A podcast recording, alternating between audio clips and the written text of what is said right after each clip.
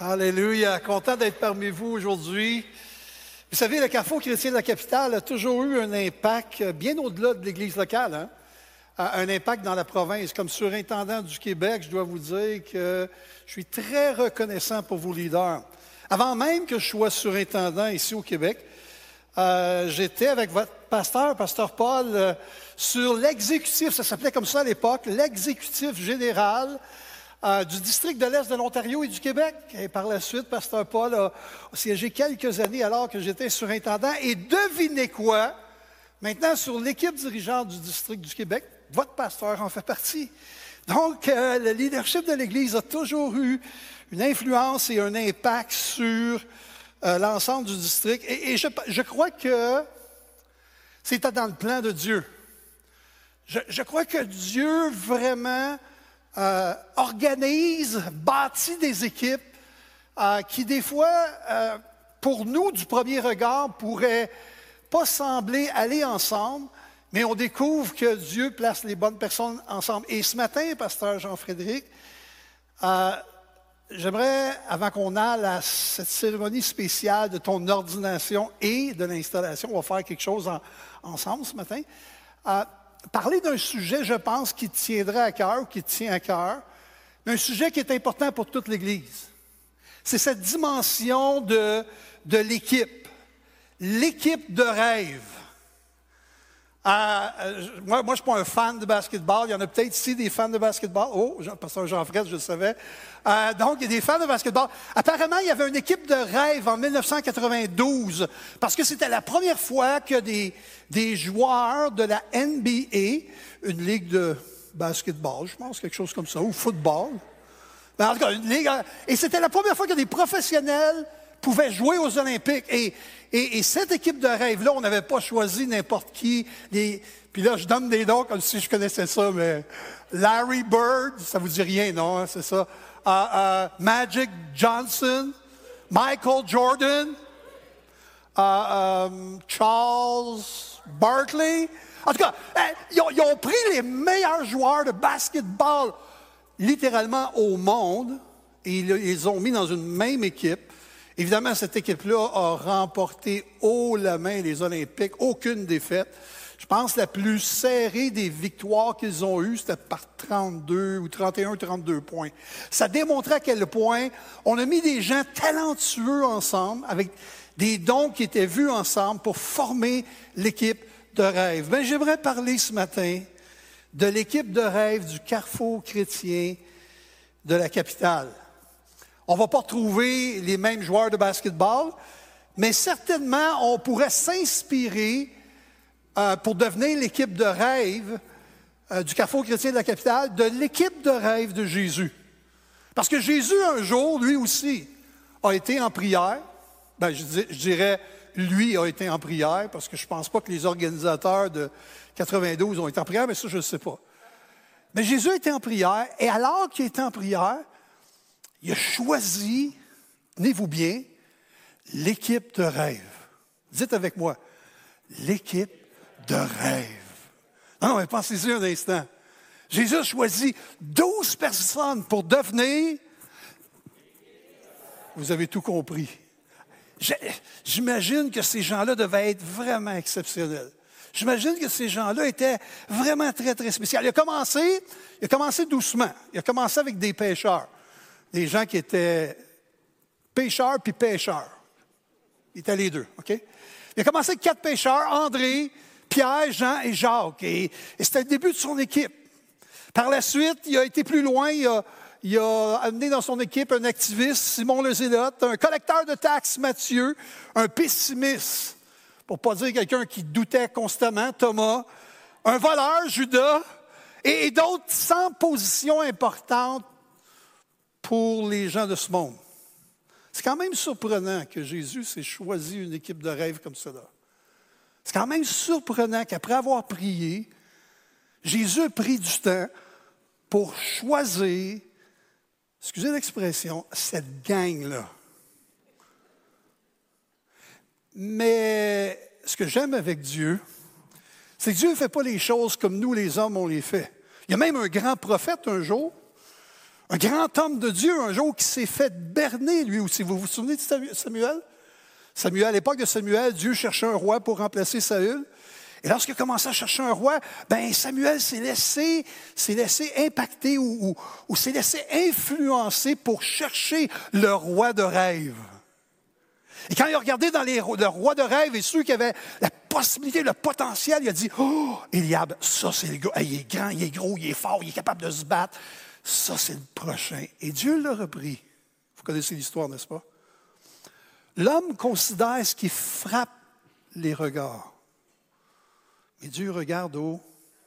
C'est la même chose que Jésus a fait lorsque Jésus a choisi ses douze. Lorsque Jésus a choisi son équipe de rêve, il a commencé en priant. Ensuite, il les a appelés ensemble avec lui pour les former. Pasteur Jean-Frédéric, c'est une des grandes responsabilités que nous avons comme leaders. Former d'autres leaders. Et Jésus a pris ces gens autour de lui, il les a formés il les a aussi développés pour qu'ils puissent être envoyés dans la mission que Jésus avait pour eux. Sauf un. Onze ont bien réussi. Quand j'étais en Inde, on, parlait de, l'impact d'un Thomas, par exemple, ce, grand douteur. Dans d'autres pays du monde, on, parle de l'impact de ces douze ou ces onze personnes-là Jésus a formé une équipe de rêve qui était bien différente des attentes humaines. Il cherchait des gens avec un cœur. Jésus regarde au cœur.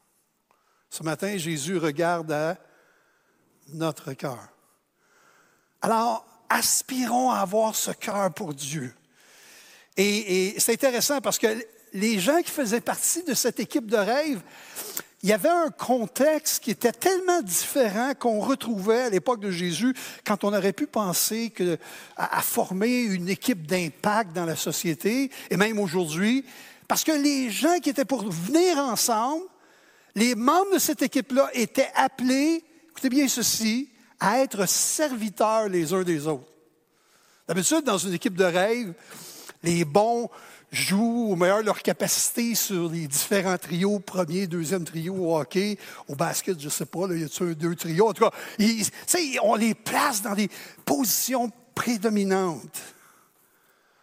Jésus leur a enseigné, alors qu'il formait ses disciples, dans Matthieu 20, Jésus leur a enseigné qu'ils étaient appelés à servir l'autre. C'est ainsi que le Fils de l'homme est venu non pour être servi, mais pour servir et donner sa vie en rançon de plusieurs. Si quelqu'un veut me suivre, qu'il fasse de même, qu'il serve les autres. Alors, lorsqu'on regarde la première équipe de rêve, une chose a attiré littéralement mon attention, c'était comment Jésus a appelé euh, les pécheurs, par exemple. Dans Luc chapitre 5, du verset euh, Luc chapitre 5, du verset 1 jusqu'au verset 5, c'est l'appel des premiers disciples. Et c'est intéressant parce que, évidemment, il semble que Pierre et les autres connaissaient Jésus ou avaient déjà entendu parler de Jésus, avaient vu Jésus agir. Et là, on arrive dans, dans, dans Luc chapitre 5 et le verset 1, et ça dit, comme Jésus se trouvait auprès du lac de Génézareth, et que la foule se pressait autour de lui pour entendre la parole de Dieu, il vit au bord du lac deux barques, d'où les pêcheurs étaient descendus pour laver leurs filets. Ce qui veut dire qu'ils avaient terminé la pêche. Il monta dans l'une de ces barques qui était à Simon. Il le pria de s'éloigner un peu de terre, puis il s'assit. Et de la barque, il enseignait la foule. Lorsqu'il eut cessé de parler, il dit à Simon, avance en pleine eau, jetez vos filets pour pêcher. Simon lui répondit, Maître, nous avons travaillé toute la nuit sans rien prendre, mais, ce qui est quand même surprenant, mais sur ta parole, je jetterai le filet. Il y a plein de choses dans ce petit texte-là qui sont fondamentales dans le fait que Jésus a choisi ces gens-là pour le suivre. La première chose qu'on voit, c'est ils ont travaillé toute la nuit, ils ont, travaillé fort pour pêcher du poisson, puis ils n'ont rien attrapé. Alors, ça devait être frustrant pour eux. Ils arrivent le matin, nettoient leur filet, etc. Jésus arrive, commence à, à, demander pour avoir une barque. Il commence à enseigner dans la barque les gens qui sont sur le bord. Et par la suite, après avoir enseigné, il dit, venez, venez avec moi, allez, allez en pleine eau, avancez en pleine eau et jetez. Dans le fond, allez un peu plus profond. Et je crois qu'un des rôles du pasteur de l'Église et de l'équipe pastorale de l'Église, c'est de nous encourager, nous tous, à aller un peu plus profond. Lorsqu'on pense qu'on a atteint notre zone de confort, a des jeunes qui mentionné ça tantôt. Lorsqu'on pense qu'on est bien dans notre zone de confort, le, le rôle du berger et de l'équipe pastorale, c'est de nous encourager, nous encourager à aller un peu plus profond. Peut-être des gens ce matin, vous avez besoin d'entendre ce message-là. Allez un peu plus profond. Non, non, mais vous savez comment ça marche la pêche. Vous savez comment ça marche la vie chrétienne. Vous savez comment ça fonctionne l'Église, etc.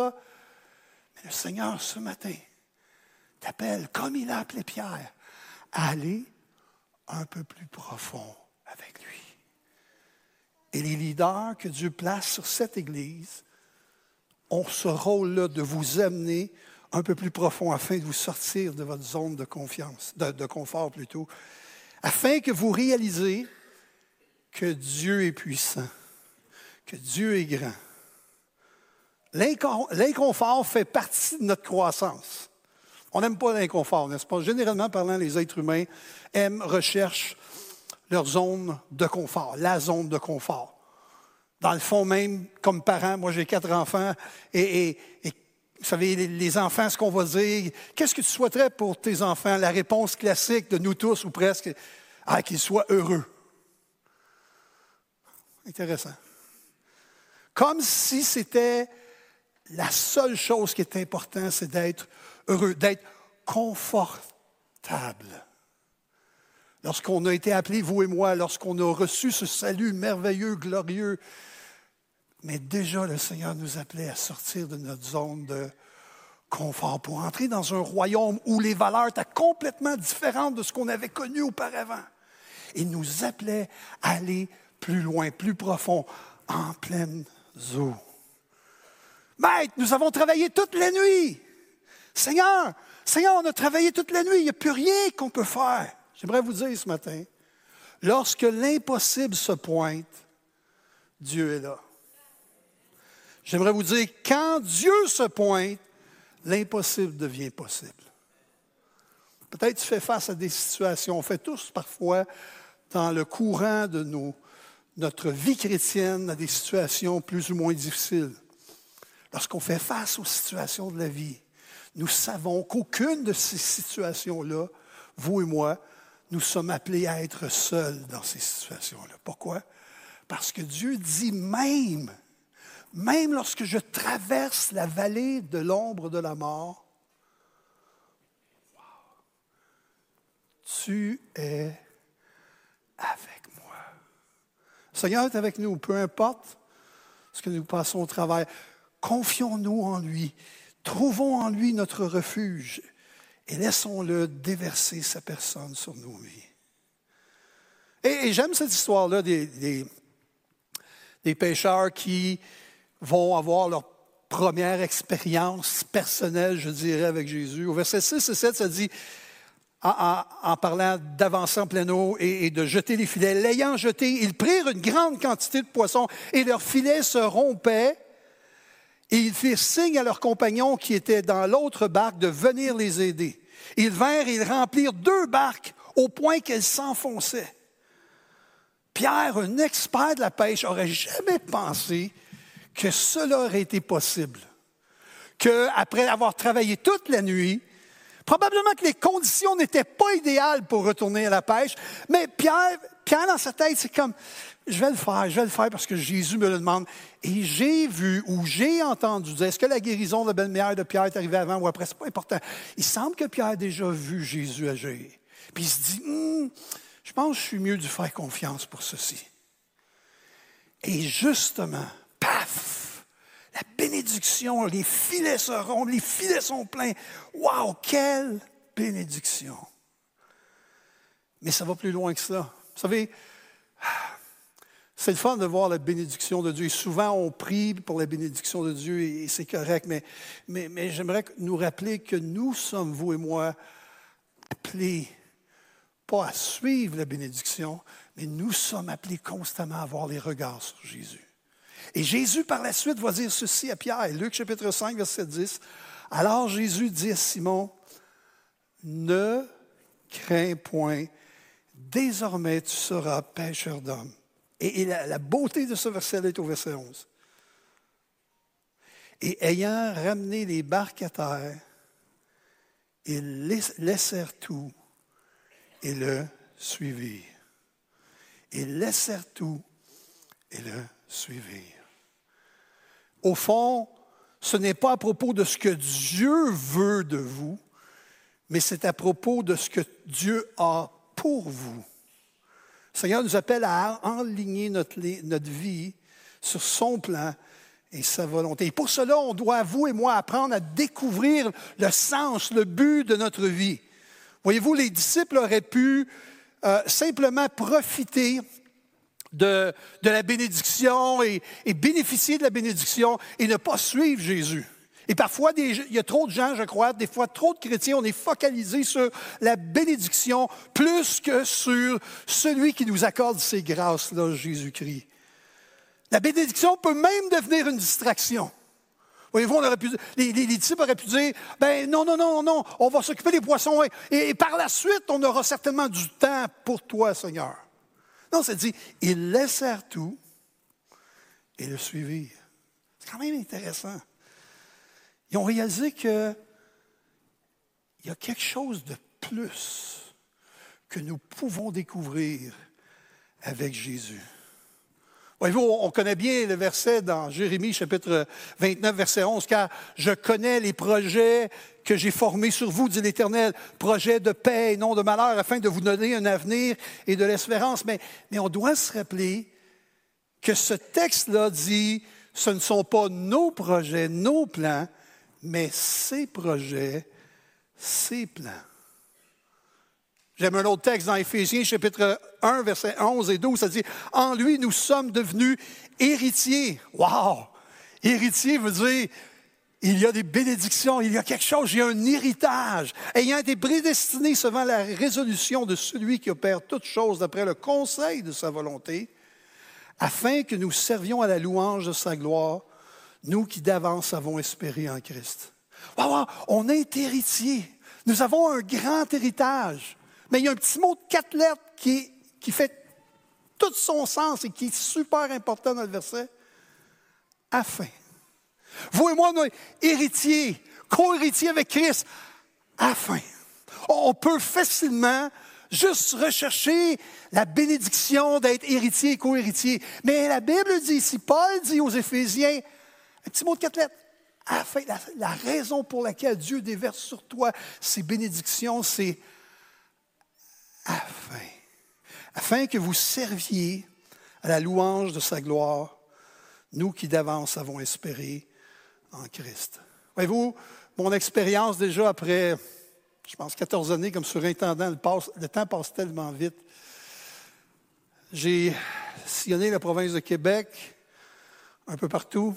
J'ai rencontré plusieurs de nos ouvriers. On a au-delà de 300 ouvriers accrédités euh, au sein du district du Québec.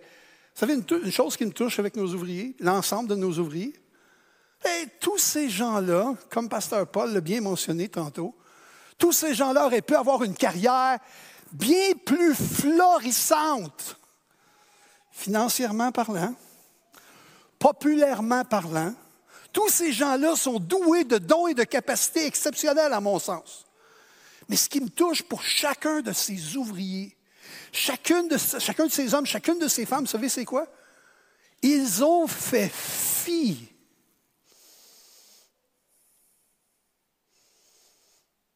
de tout ce qu'ils pu avoir avec les dons et les capacités qu'ils avaient. Et ils ont répondu à l'appel de Dieu pour leur vie. Alors, c'est tout à fait normal que Pasteur Jean-Fred et l'équipe pastorale ici vous encouragent, vous lancent le défi de répondre à l'appel de Dieu pour votre vie. C'est tout à fait normal parce que c'est partie prenante de la réalité de faire partie du corps de Christ. Vous savez, c'est important de penser à l'équipe parce que dans Romains chapitre 12, versets 4 et 5, ça dit, Car comme nous avons plusieurs membres dans un seul corps et que tous les membres n'ont pas la même fonction, ainsi nous sommes plusieurs. Nous formons un seul corps en Christ et nous sommes tous membres les uns des autres. Je crois que la clé, frères et sœurs, pour vous comme pour moi, c'est d'entrer dans la destinée que Dieu a pour nous. Des, fois, on pense que la destinée ou cette dimension de l'appel, c'est juste pour, pour les gens qui sont dans le ministère. Je ne crois pas cela. Je crois que l'appel de Dieu, je crois que la destinée de Dieu est pour chaque croyant. Dieu veut faire avec chacun, chacune d'entre nous comme croyants, un impact dans ce monde. Pourquoi? Nous sommes héritiers afin que nous servions. Entrez dans cette destinée. J'aimerais vous dire, la destinée est radicalement plus grande que le potentiel. Le potentiel, c'est qu'est-ce que nous, on peut voir qu'on a comme don, les, améliorer, les faire fructifier, ou qu'est-ce que les autres voient qu'on a comme capacité. Ça, c'est le potentiel. Je peux regarder quelqu'un, me regarder et dire, Michel a tel potentiel, telle capacité. On peut faire ça avec tous les êtres humains. Ah, il y a tel potentiel, telle capacité. Mais la destinée, c'est tout autre. Parce que la destinée, une des définitions, c'est détermination préétablie des événements de la vie humaine par une puissance supérieure.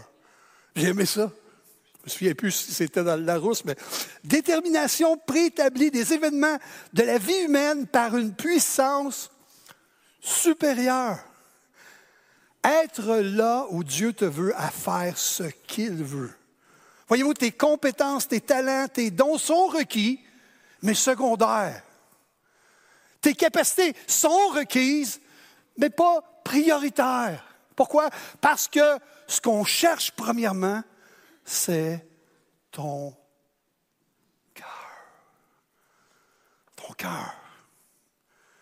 Ton cœur est une attitude de te laisser façonner par le Maître de te laisser former par le Maître pour être ensuite envoyé dans sa moisson. C'est ça le rôle des, dons ministères dans Ephésiens 4. On parle des dons ministères qui viennent pour équiper l'Église pour faire l'œuvre du ministère. Vous et moi, nous sommes tous appelés à faire l'œuvre du ministère. Wow! Et, quand je pense au potentiel et à la destinée, le potentiel, c'est intéressant, mais, mais la destinée, c'est encore plus grand. Pourquoi je dis ça? Pensez à Pierre juste un instant. L'apôtre Pierre, son potentiel, c'était quoi? Probablement d'être le meilleur pêcheur sur la mer de Galilée. Ou peut-être éventuellement devenir un, formateur de pêcheurs. Ça, c'était son potentiel. Mais Paul a écrit ceci dans Galate. Car Dieu a fait de moi l'apôtre destiné aux autres nations tout comme il a fait de Pierre l'apôtre destiné aux Juifs. Voyez-vous, bien que le potentiel de Pierre, c'était d'être peut-être un homme d'affaires, un pêcheur, un formateur de pêcheurs, sa destinée, c'était d'être un pêcheur d'hommes, un apôtre, un formateur de disciples. Hmm. Pensez à David, par exemple. David, c'est un bel exemple. Oh, David, le petit berger qui s'occupait des bergers de son père, c'était quoi, quoi son potentiel? Bien, son potentiel, c'est de devenir probablement un bon berger pour le troupeau de brebis, peut-être même à former d'autres bergers pour des troupeaux de brebis. On sait qu'il était bon dans la louange, peut-être que ça aurait pu devenir un bon musicien pour son époque, ou encore former d'autres musiciens.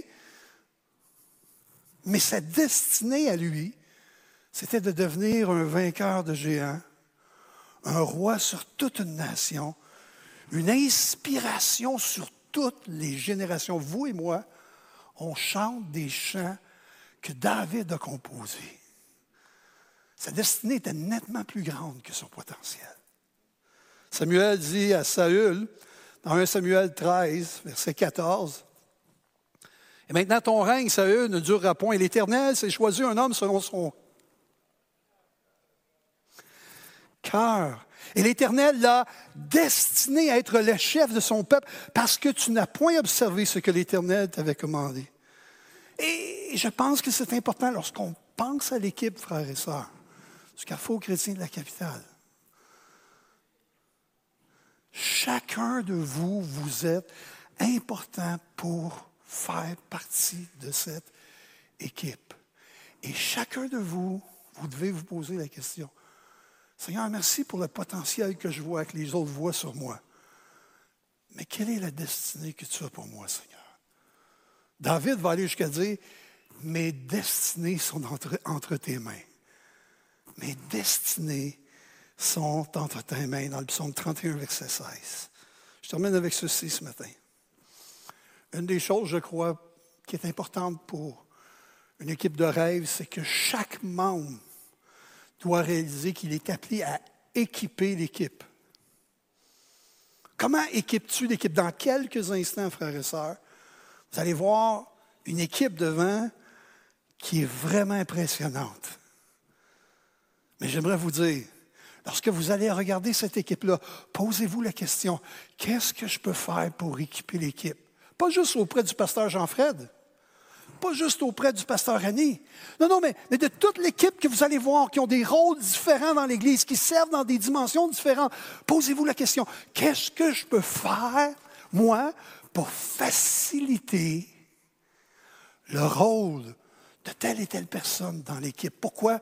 Parce que Seigneur, je veux saisir ma place dans l'équipe. Je veux équiper l'équipe. Et je crois que les relations dans le corps de Christ, c'est ce qui. C'est ce qui. Comment je pourrais dire ça? Ça n'a pas de prix. Je suis rentré ici un matin, euh, et tout de suite en rentrant, bang! Des amis de 20 ans, 15 ans, 10 ans passés. Il n'y a pas près juste dans l'Église que tu peux trouver ce genre de relation, ce genre de connexion-là. Non seulement connexion relationnelle, mais, cette dimension spirituelle. Je sais que je sais qu'on fait partie d'une même famille qui n'est pas juste ma famille biologique. Il y a quelque chose dans les relations qui est puissant lorsqu'on connaît le Seigneur Jésus-Christ. Psaume 92, versets 13 et 14 dit ceci. Les justes croissent, ça c'est vous et moi, les justes croissent comme le palmier, ils s'élèvent comme le cèdre du Liban. Verset 14, plantés dans la maison de l'Éternel, ils prospèrent dans les parvis de notre Dieu. Ils portent encore du fruit dans leur vieillesse. Ça, je suis content de ce bout-là. À 64 ans, je... 63 ou 64, chérie? Euh, on est en 2000. 64 ans, j'oublie les années. À 64 ans, ils portent encore du fruit dans leur vieillesse. Vous savez, à, plein de places, je vais maintenant, j'ai des rabais, puis je les utilise jamais.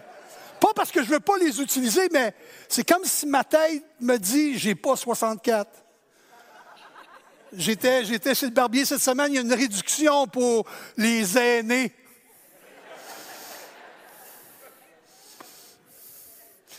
Quand je suis sorti, je dit Ah, Sylvie, j'aurais pu prendre la réduction. J'ai l'âge.